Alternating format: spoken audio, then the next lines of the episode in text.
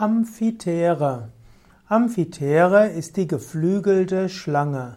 Amphitheere ist eine Art Drachenwesen.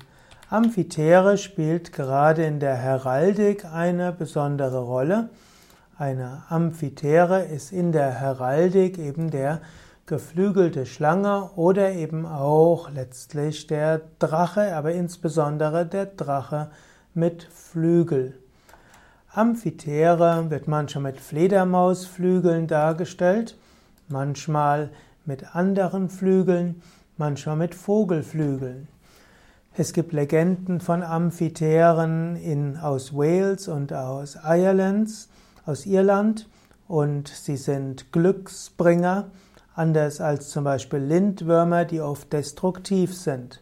Und so haben die Amphitheeren, die Amphitheres, gewisse Ähnlichkeiten mit den chinesischen Drachen, die ja auch Glückssymbole sind und Gutes bewirken.